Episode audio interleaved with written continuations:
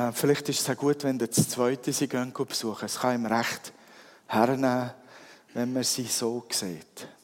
Und wenn wir miteinander reden nach dem Besuch, ist das auch noch gut. Schön, nun schalte ich um auf Hochdeutsch, wie ihr hört. Ähm, mir liegt äh, heute Morgen das Thema versetzt ins Reich Gottes am Herzen. Wahrscheinlich kennt ihr den Bibelvers aus dem Kolosserbrief, ähm, Kolosserbrief Kapitel 1, Vers 13. Der ist eingebettet in ganz, ganz tolle äh, Verse rundherum. Der heißt bei mir in der Bibel so, denn er hat uns, und wenn es hier er steht, dann ist Jesus gemeint. Die ganzen Verse vorher spricht Paulus immer von Jesus. Ehrt Jesus, erhebt Jesus und zeigt ihn, wer er ist. Denn er hat uns aus der Macht der Finsternis gerettet und in das Reich des geliebten Sohnes versetzt. Ein Hammerwort. Und Paulus hat dieses Wort ähm, nicht von ungefähr den Kolossern gegeben, weil die Kolosser, wie auch noch Menschen heutzutage fürchteten sich vor der Finsternis und vor allem vor den finsteren Mächten. Also ich glaube, das kennen wir auch heutzutage ohne christlichen Hintergrund. Man fürchtet sich im Dunkeln oder man fürchtet sich von irgendetwas Bösem, den bösen oder finsteren, unsichtbaren Mächten. Und Paulus gibt ihnen dieses Wort direkt in das Leben hinein und sagt ihnen, Leute, als wahre Gläubige sind wir gewechselt vom Finsteren ins Licht, von der Herrschaft der Finsternis ins Licht, von der Sklaverei in die Freiheit. Wir sind gewechselt worden, sind von der Macht des Teufels unter die Macht Gottes gestellt worden. Aber wie ist das passiert? Oder wem passiert das? Das ist ja nicht so, dass das zufälligerweise geschieht oder dass das jedem passiert. Dieses Reich seines Sohnes, man sagt ihm auch das Reich Gottes, wie kommt man da hinein? Wie wurden Menschen aus der Rebellion in Kolossea gerettet, um ihrem rechtmäßigen König dienen zu können? Ja, einfach durch Glauben, jetzt sage ich das einfach. Für manchen ist es gar nicht so einfach zu glauben. Aber das ist der Schlüssel, der Glaube an Jesus Christus, den Sohn Gottes. Der Glaube daran, dass Jesus der Erlöser ist und dass Jesus uns von unserer Schuld und Sünde befreit. Das Hauptproblem in der Beziehung zu Gott und zu Mitmenschen. Das hat Jesus gelöst, dafür ist er gestorben. Wir haben es vorhin besungen, dafür ist er gestorben, hat mit seinem Blut bezahlt, ist auferstanden am dritten Tag. Nur durch den Glauben an diesen Sohn und an sein Werk für uns wird man versetzt in das Reich Gottes. Das geschieht durch eine Neugeburt.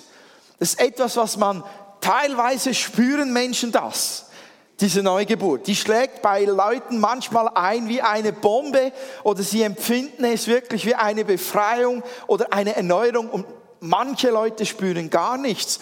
Es ist eben nicht sichtbar, dass man nochmal im Mutterleib ist und dann nochmal, Gott sei Dank für die Mutter vor allem, diese Schmerzen nicht nochmal durchmacht, sondern man wird übernatürlich, unsichtbar, aber real in dieses Reich Gottes durch diese Neugeburt vom Heiligen Geist versetzt in das Reich Gottes. Und jetzt sagte Paulus, also das Verhalten von uns allen soll diese neue Position widerspiegeln. Es soll dem entsprechen. Ich weiß nicht, habt ihr schon mal gezählt, wie oft Paulus in seinen Briefen sagt, lebt nicht mehr wie früher. Lebt nicht mehr wie damals. Damals wart ihr, jetzt aber seid ihr. Und das meint er auch damit, wenn wir eine neue Position haben, dass wir dieser Position entsprechend leben. Nicht wie wenn wir noch im Reich der Finsternis wären. Also die Kolosse sollen sich nicht mehr fürchten, wie wenn sie immer noch dort wären. Für mich ist das ein Meilensteinwort. Dieses Bibelwort hat in meinem Leben einmal so eingeschlagen, weil es mich tief getroffen hat in dem Bereich, wo es um meine Zweifel ging. ich habe einige Zeit lang darüber Zweifel gehabt, ob ich wirklich gerettet bin, ob ich wirklich sicher bin, ob ich wirklich geschützt bin. Und für mich war das ein Wort, das mir da die Augen geöffnet hat.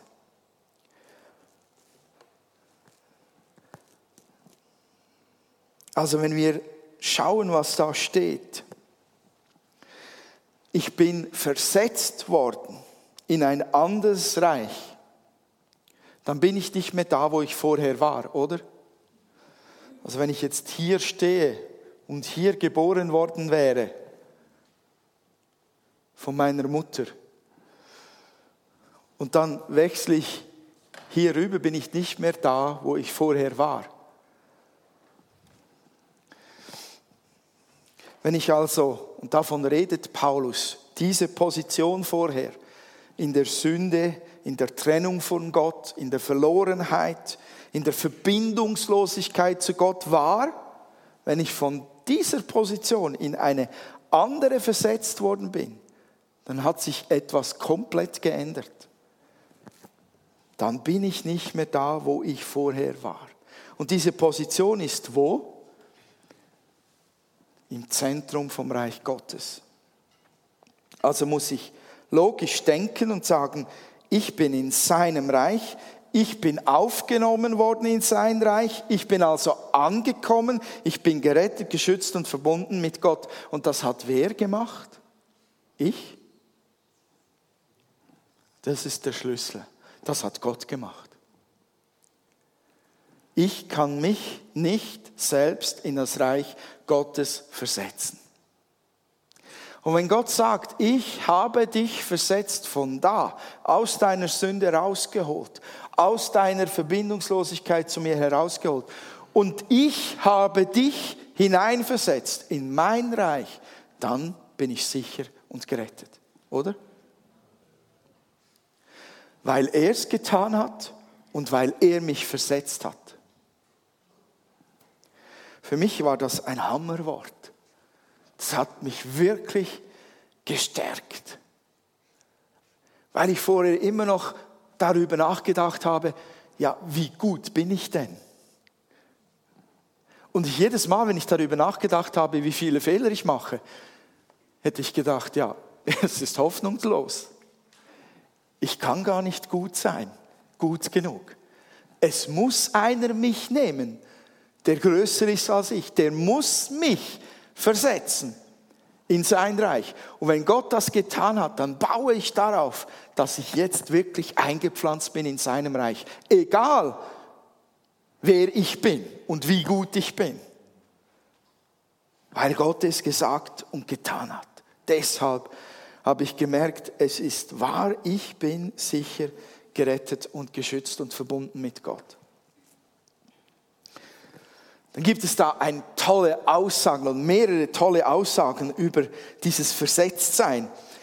Da ist etwas mit uns geschehen, wenn wir versetzt worden sind. Paulus sagt den Kolossen in einer Art fünffachen Segen, könnte man das nennen. Gibt er ihnen Tatsachen weiter, was geschehen ist mit diesem versetzt worden sein. Du, er hat dir Anteil gegeben an seinem Segen, an seinem Erbe.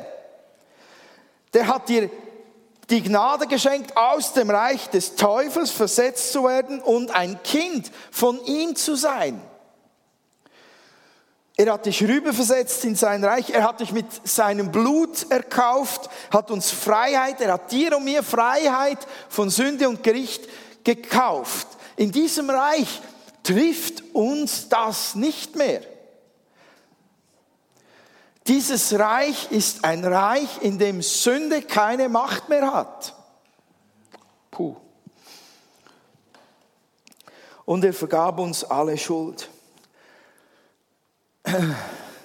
Danken wir Gott dafür. Prägt uns dieses Denken und dieses Wissen, diese Tatsache. Also ich merke, wie der Alltag mir das Zeugs immer wieder stehlen will. Da muss ich innerlich aufstehen und sagen, ich bin versetzt. das gehört mir. Und wenn ich das beginne zu tun, komme ich eine andere Haltung hinein, in ein anderes Denken hinein. Ich komme nicht physisch in diese Position, aber innerlich als, als Mensch Gottes, als Kind Gottes komme ich in diese Position hinein, wenn ich mich darauf stelle und mich daran orientiere. Und Paulus hat mit den Kolossen noch ein anderes Problem gehabt, wo er sie auch darin ermutigen wollte und das ansprach. Es war so eine Art Irrlehre, wo, wo die Leute dachten, mit unserem religiösen Geheimwissen, da sind wir besser als die anderen Christen. Da sind wir näher bei Gott. Und die haben das so proklamiert, dass es am Ende fast schon in diese Richtung ging, dass wer dieses religiöse Geheimwissen nicht hat, der ist gar nicht richtig gerettet. Wissen und Erkenntnis war ganz zentral für diese Christen in Kolossea, die in diese Richtung funktioniert haben. Aber Paulus sagte, wisst ihr, Wissen hat absolut keinen Wert an und für sich. Was du weißt, bringt dir nur etwas, wenn du es auch einsetzt, oder? Also wäre ich jetzt Automechaniker und würde bei einer Panne den Motor öffnen von meinem Subaru und würde reinschauen und würde sagen, ja, kein Öl mehr drin. Dann setze ich mich wieder ins Auto, drehe den Zündschlüssel und was ist dann? Immer noch kein Öl drin. Was muss ich tun? Öl reinwerfen. Wissen verändert gar nichts, wenn man es nicht umsetzt, wenn man es nicht in eine Lebensweise hineinbringen möchte. Wissen soll nicht einfach angehäuft werden. Das ist auch für uns Christen so. Da kannst du in jede Bibelschule gehen, dir den Kopf vollstopfen mit Wissen. Und wenn du nachher nicht betest, wenn einer sagt, bitte bete für mich, da kommt nichts dabei heraus bei all dem Wissen in deinem Kopf. Gesundheit. Paulus wollte, dass die Kolosser wissen, aber dass sie weise wurden. Er wollte, dass sie ihre Erkenntnis gebrauchen, wirklich einsetzen. Erkenntnis Gottes, das ist ähm, etwas, was alle Menschen haben können. Gott möchte sich allen offenbaren. Gottes Wunsch ist, dass wir ihn alle erkennen mit geöffneten Herzensaugen, sagt der Epheserbrief. Gott möchte, dass wir seine Tiefen erkennen und ihn verstehen. Hundertprozentig. Und das ist für jeden Menschen offen, der glauben möchte. Das ist nicht ein Spezialding für Spezialleute an einem Spezialort. Das war ja Gottes tiefster Wunsch. Die ganze Welt soll ihn erkennen. Die ganze Welt soll gerettet werden. Die ganze Welt soll verbunden sein mit ihm. Und jetzt ist es so, dass Paulus dann das ganz konkret macht und sich konkret gegen dieses Geheimwissen und diese fälschliche Erkenntnis entgegenstemmt und die richtige Richtung anzeigt. Und er sagt in einem Gebet, bringt er das zum Ausdruck. Ich habe es Gebet fürs Leben genannt, weil ich es so ein Hammergebet finde, dass wir selber füreinander beten können. Er bat sie, dass sie verstehen, was sie nach Gottes Willen tun sollen, dass sie geistliche Weisheit bekommen, dass sie Gott ehren und dienen, dass sie anderen Menschen ständig Gutes tun, Gott immer tiefer erkennen, mit seiner herrlichen Kraft erfüllt werden, große Geduld und Ausdauer haben und von der Freude Christi erfüllt bleiben und Gott immer danken. Wenn ihr euch fragt, wo steht das? Das ist in Kolosser Brief Kapitel 1, Verse 9 bis 14. Könnt ihr euch in Ruhe mal anschauen. Das sind grundlegende Bedürfnisse, die für uns alle gedacht sind. So, wenn, wenn du nicht weißt, was Gottes Plan für deinen Alltag ist, da steht er.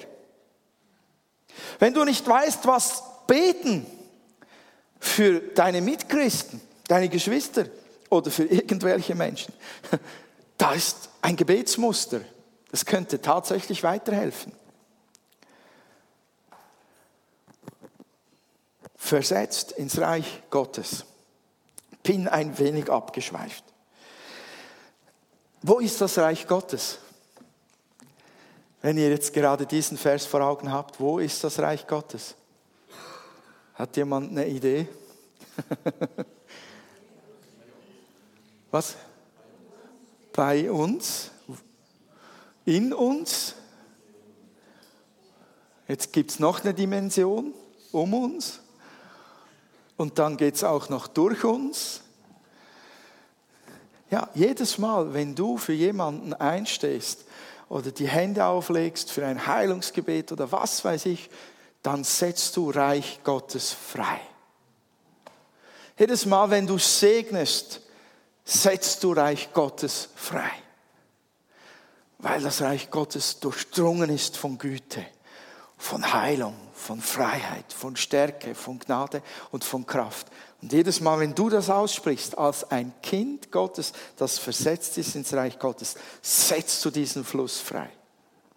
Natürlich umgekehrt ist es auch ein Prinzip. Wer schlecht redet, wer negativ handelt und so weiter, wer andere plagt, bremst das Reich Gottes in diesem Moment. Ja, also die, die Frage ist erledigt mit diesem Satz aus dem Kolosserbrief. Wo ist das Reich Gottes? Wir sind reinversetzt, also ist es überall, wo ich bin.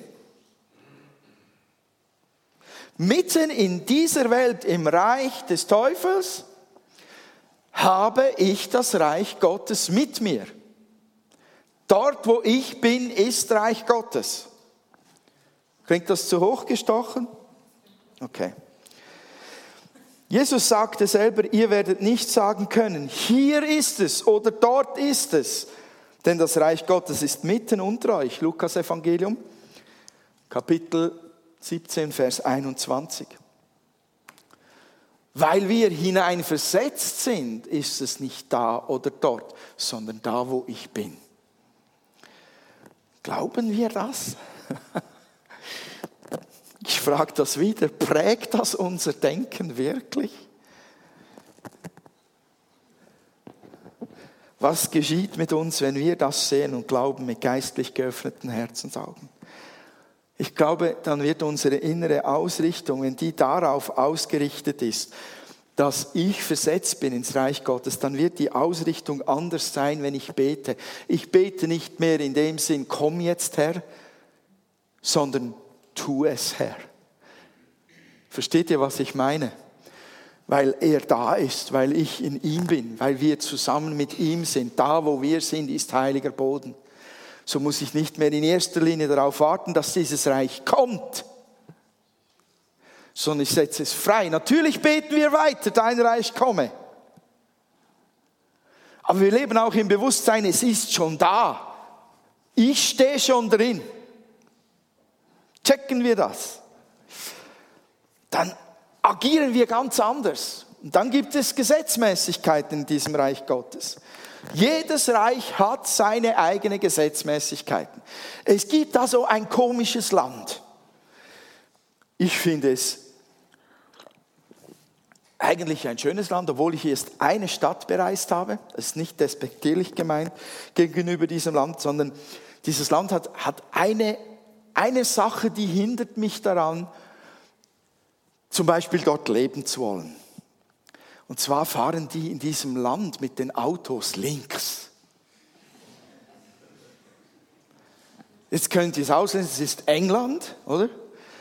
Für mich wäre das eine Katastrophe kann mir nicht vorstellen, wie man sich umstellen kann auf links. Ich glaube, ich würde die Polizei den ganzen Tag in Trab halten mit Meldungen, Achtung, da kommt ein Falschfahrer auf Sie zu. Und ich sage die ganze Zeit, ja, einer, Tausende.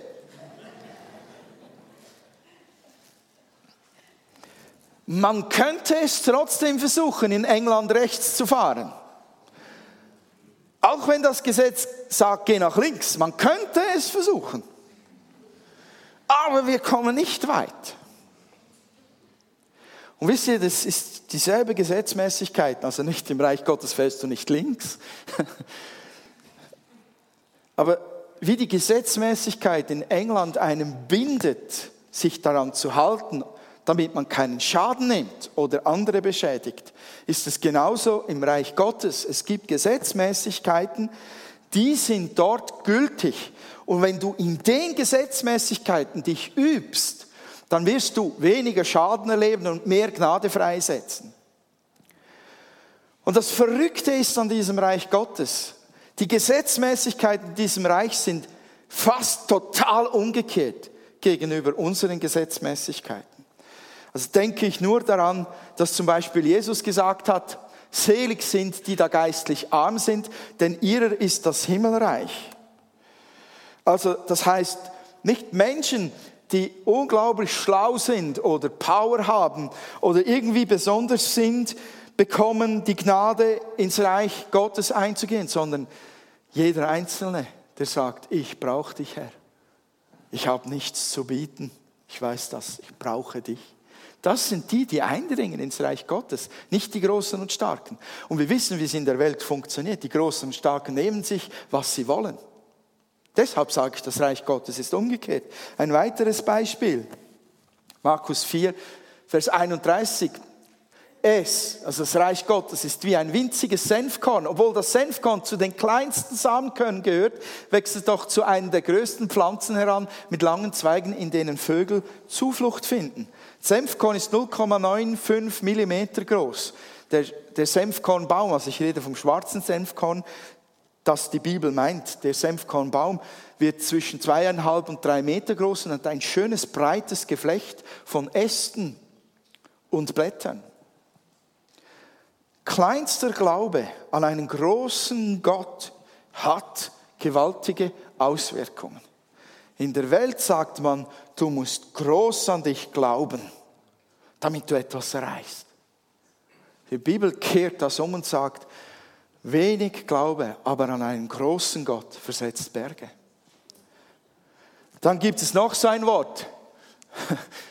Im Lukas-Evangelium Kapitel 18, Vers 25. Eher geht ein Kamel durch ein Nadelöhr, als dass ein Reicher ins Reich Gottes kommt. Das ist nicht gegen Geld gerichtet oder gegen Reiche im Allgemeinen, sondern das ist dagegen, das ist dafür ausgerichtet, dass man sich das Reich Gottes nicht mit Geld kaufen kann. Da nützt dein ganzer Reichtum nichts. Und weil viele Reiche ihr Herz total ans Geld hängen, kommen sie nicht ins Reich Gottes, weil Jesus was möchte? dass mein sein Herz ganz an ihn hängt. Oder dann werden wir noch ein bisschen spannender. Lukas 9, Vers 13. Dort sagt doch tatsächlich Jesus in der Situation, als Tausende zu essen brauchen und sie nur wenig Material zur Verfügung haben, nur wenig Fisch und Brot, sagt er, gebt ihr ihnen doch zu essen, als sie ihn bitten, dass er doch dafür schaut, die Leute zu entlassen, damit sie Abendessen machen können. Und sie sagen doch unmöglich. Das ist das menschliche Prinzip, das ist die Gesetzmäßig, diese Gesetzmäßigkeit dieser Welt. Du kannst mit zwei Fischen und fünf Broten nicht Tausende satt machen. Und Jesus sagt, wie, sagt das Gegenteil davon, als er damit zu Gott, seinem Vater geht, betet und es dann austeilt. Das letzte, Denn im Reich Gottes ist nicht entscheidend, was man isst oder trinkt, sondern dass man ein Leben führt in Gerechtigkeit und Frieden und in der Freude im Heiligen Geist. Römerbrief Kapitel 14, Vers 17. Nicht Regeln, Rituale und Strukturen bestimmen die Wirksamkeit des Reiches Gottes. Sie können unterstützen, aber die Kraft, der Schub, die Veränderung, das, was wirklich in den Herzen geschieht, das, was wirklich die Welt komplett verändern kann, das liegt im Wirken des Heiligen Geistes. Wenn wir jetzt also die Gesetzmäßigkeiten dieser Welt kennen, in und auswendig, wir wissen es ja, wie es läuft, der Hase hier so läuft in unserem Leben. Wir wissen ja, dass ein Sturm nicht gestillt werden kann durch ein paar Worte, oder? Dann kommen wir also mit menschlichem Denken ständig an Grenzen. Wenn wir das Reich Gottes und das Versetztsein in dieses Reich Gottes mit menschlichen Gedanken und Überlegungen und Kräften leben oder umsetzen wollen, dann stoßen wir ständig an Grenzen. Wir werden andauernd versagen und frustriert sein. Also gibt es nur eine Chance, um da wirklich hineinzukommen und es so zu leben, wie es gedacht ist. Wir müssen unser Denken, Gottes Denken anpassen. Dieses Reich will wachsen. Und der Schlüssel da hinein zu wachsen ist, denken, wie die Gesetzmäßigkeiten im Reich Gottes funktionieren. Wie kann sich dieses Reich ausbreiten? Ganz einfacher, kurzer Satz. Vom Herrn selbst.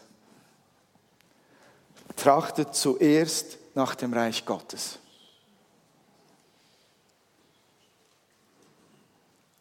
Das muss unser A und O sein. Vor ähm, drei Wochen waren wir in Kreuzlingen an einer Konferenz. Glaube ich, drei Wochen war es her. Und während äh, gut zweieinhalb Tagen waren wir ständig in dieser Kultur drin vom Reich Gottes. Wir hörten Inputs, Predigten, die dieses Reich Gottes freisetzen und uns ermutigen, darin zu sein. Wir waren miteinander zusammen und haben ständig von diesem Reich Gottes in uns und gegenüber einander weiter ähm, das ausgebreitet, gefördert oder darüber gesprochen.